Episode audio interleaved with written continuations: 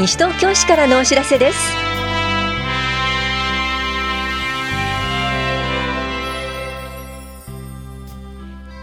今日は国民年金第3号被保険者からの種別変更手続き。市税国民健康保険料の休日納付相談窓口などについてお知らせします。インタビュールームお話は西東京市道路建設課の前田徹さんと都市計画課の亀井博さん。テーマはひばりが丘駅北口線開通駅前広場完成です。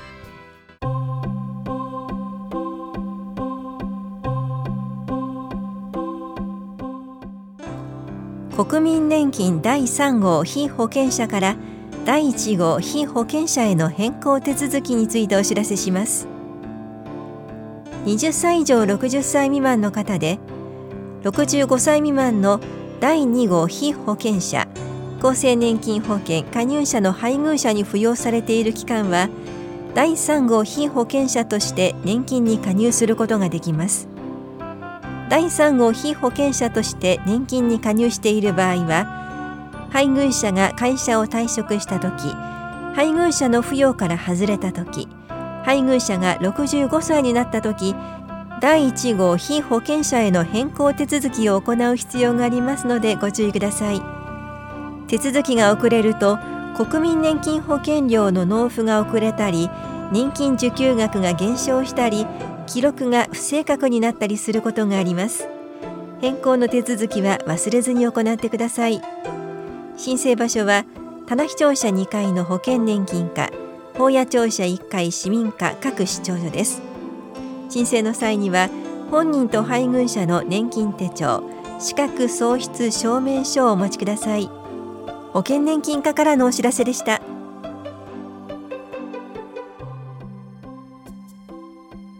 市税と国民健康保険料の休日納付相談窓口のお知らせです。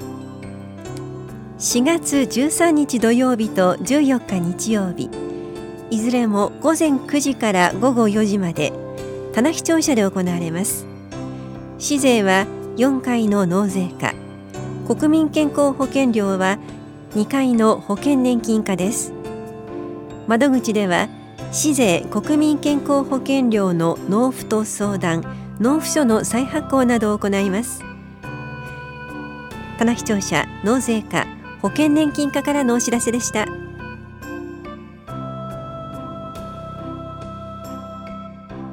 私立小学校教科用図書採択資料作成委員会委員募集のお知らせです。これは私立小学校で来年度から使用する教科用図書教科書採択資料の精査検討をするもので募集しているのは市内在住の18歳以上が2人。私立小学校の児童の保護者が2人です。任期は依頼日から8月末日までとなります。応募の方はこれからの学校教育に期待することをテーマにした作文を800字程度にまとめ4月15日までに郵送または持参してください。応募とお問い合わせは法屋庁舎3階教育指導課までです。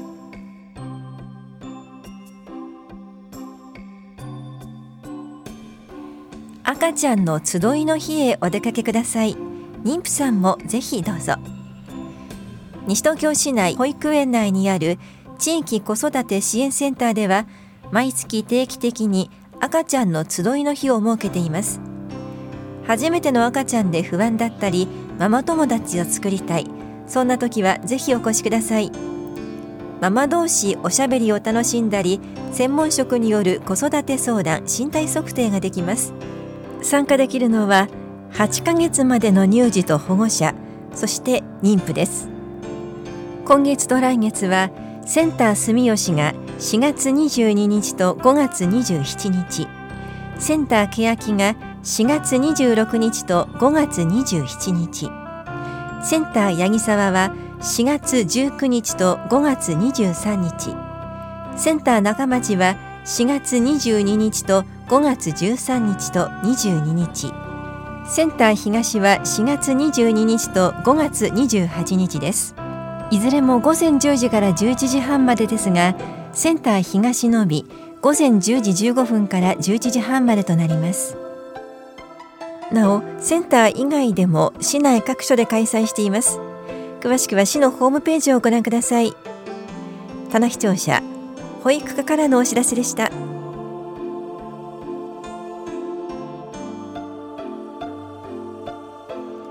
我が家の耐震診断をしましょう。地震災害に備えるため建物の設計図をもとに簡易耐震診断をし皆さんが抱える問題への指導助言などの無料相談を毎月両庁舎で交互に行っています。対象となるのは市内にある地上2階建て以下の木造戸建て住宅で自ら所有し居住している住宅。原則として昭和56年6月施行の新耐震設計基準以前に建築した住宅です。相談には住みよい町を作る会に所属する相談員が当たります。定員は8人で申し込み順となります。次回は4月20日土曜日午前9時半から午後0時半まで法屋庁舎1階で行われます。相談ご希望の方は17日までに電話でお申し込みください。お申し込みお問い合わせは都市計画課までどうぞ。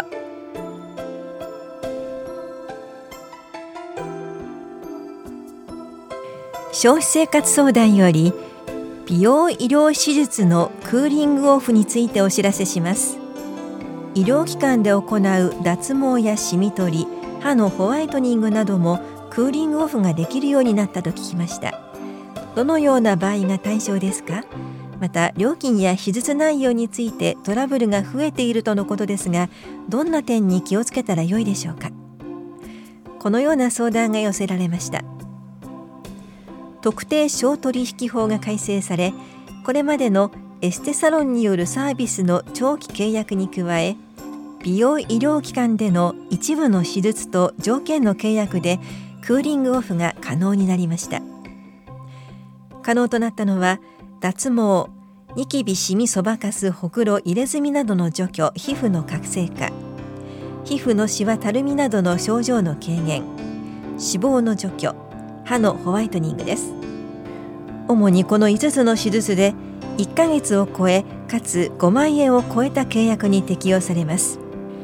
またトラブルに合わないよう受けたい手術の効果料金リスク他の医療機関などの情報を収集しましょう。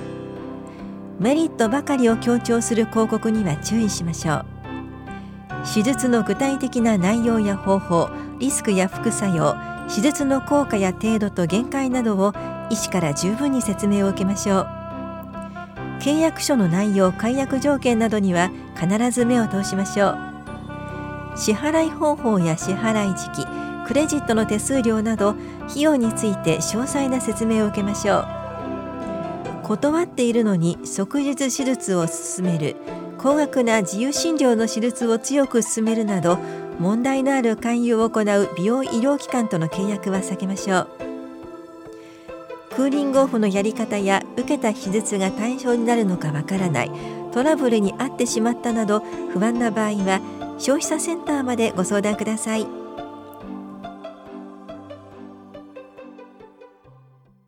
インタビュールーム。お話は西東京市道路建設課前田悟さん。都市計画課亀井博さん。テーマは、ひばりが丘駅北口線開通、駅前広場完成。担当は近藤直子です。まず道路建設課前田さんにお話を伺っていきます。西武池袋線ひばりが丘駅北口の駅前、だいぶ変わりましたね。そうですね。ひばりが丘駅北口地区のまちづくりは合併時に策定した新市建設計画の重点施策であり、これまで市の総合計画に位置づけ、事業を進めてきました。ひばりが丘駅北口はロータリーがなく、駅へつながる階段が急であり、バス乗り場も遠く離れていましたが、ロータリー整備に伴いエレベーター、エスカレーターが設置され、急な階段の解消が図られ、駅前からバス、タクシーへの乗車が可能となりました。前田さん、はい、新設されたロータリーについて教えてください。西武池袋線ひばりが丘駅駅前広場として、バス乗降場やタクシー乗降場、障害者優先の思いやり乗降場を整備いたしました。また、歩道は広くし、ゆとりある歩行空間の確保や、道路と歩道の段差解消を図り、歩行者が安全に行き換える整備を進めてまいりました。続いては都市計画課亀井さんに伺っていきます。ひばりが丘駅、駅舎自体も新しくなりましたよね。はい。えー、ひばりが丘駅北口から駅を利用する際の経路は階段しかなく、長年にわたり駅北口をご利用になる多くの市民の皆様からバリアフリー化を望む声をいただいておりました。平成29年度からエレベーター、エスカレーター、そして新たな階段を整備するバリアフリー化事業を西武鉄道と市が協力して進め、その事業が平成30年4月26日に完成し、市民の皆様にご利用いただいております。駅舎も新しくなり、そして駅前も使いやすくなったということで、えー、この駅前開発、前田さんに伺っていきますが、このポイントを教えていただけますか？車道走行時の騒音低減を目的とした舗装構造や歩行者通路の水たまり解消として水が浸透する材料で整備を行いました。また、街路樹や植栽、色合いがある歩道整備を行うことにより、駅前の景観に配慮いたしました。駅へのアクセスがより便利になり、駅がさらに利用しやすくなったので、ひばりが丘駅を拠点とし、市のいろいろな場所に足を運んでほしいと思います。今後とも西東京市の道路事業にご理解ご協力のほどよろしくお願いいたします。ありがとうございます。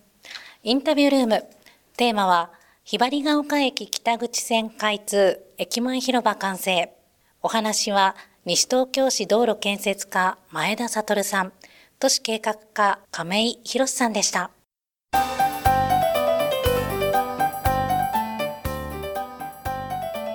障害のある皆さん、スポーツを楽しみませんか？カワウソ水泳教室のお知らせです水慣れから始め水中での感覚などの体感を目指します。この教室は毎月第4土曜日午前9時半から11時半までスポーツセンターで行われます。参加できるのは市内在住在学または市内の障害者作業所などに通所している高校生以上の障害のある方です。介助者も水に入ることができます。参加の条件などはお問い合わせください。お申し込みお問い合わせはスポーツセンターまでです。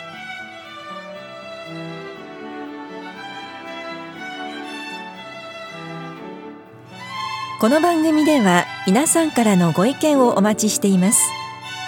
FM 西東京西東京市からのお知らせ係までお寄せください。またお知らせについての詳しい内容は広報西東京や西東京市ウェブをご覧いただくか西東京市役所までお問い合わせください。電話番号は042-464-1311 042-464-1311番です。以上西東京市からのお知らせ亀井さゆりでした。